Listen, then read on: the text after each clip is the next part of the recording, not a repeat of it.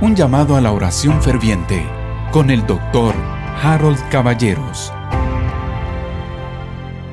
Queridos hermanos, llegamos ya a otro viernes, otro fin de semana. Y el día de hoy, una vez más, les hago un llamado a la oración ferviente. El día de hoy usaré el pasaje de Romanos capítulo 8, versos 26 y 27. De esta forma, el lunes retomaremos el capítulo 3 de la carta del apóstol Santiago. Pero bueno, Leyendo Romanos 8, 26 y 27, dice, Asimismo, en nuestra debilidad, el Espíritu Santo acude a ayudarnos. No sabemos qué pedir, pero el Espíritu mismo intercede por nosotros con gemidos que no pueden expresarse en palabras. Y Dios, que examina los corazones, sabe cuál es la intención del Espíritu, porque el Espíritu Santo intercede por los creyentes conforme a la voluntad de Dios. Bueno, Usted se preguntará, ¿cuáles son esos gemidos indecibles? ¿Cuáles son esos gemidos que no pueden expresarse con palabras? Tradicionalmente hemos entendido este pasaje como hablar en lenguas. Dice el apóstol Pablo, yo hablo en lenguas más que todos vosotros.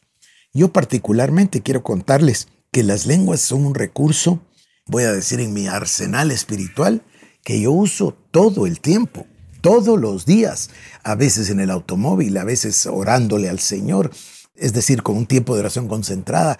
Eh, nosotros incluso tenemos una estrategia de oración que hemos usado por años, pero por muchos años, que se llama siete horas de oración. Y nos reunimos en la iglesia, solemos ser, no sé, 100, 200 personas.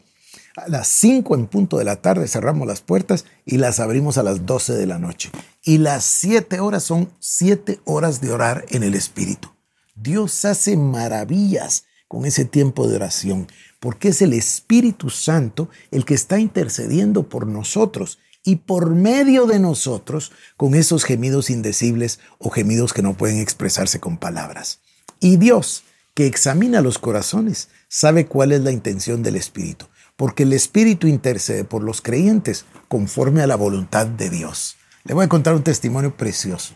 Dice el hermano Oral Roberts que Dios le llamó para fundar una universidad. Él era un evangelista, se movían los dones del Espíritu, maravilloso, pero él no había estudiado, nunca había ido a una universidad. Entonces recurrió a lo que voy a decirles que es maravilloso. Dice que cada 15 minutos oraba en lenguas. Oraba en lenguas hasta que Dios le daba la interpretación del próximo paso que debía tomar. Y así pasaba su día en una dependencia estricta del Espíritu de Dios. Usted puede hacer lo mismo, querido hermano. Ahora, oremos.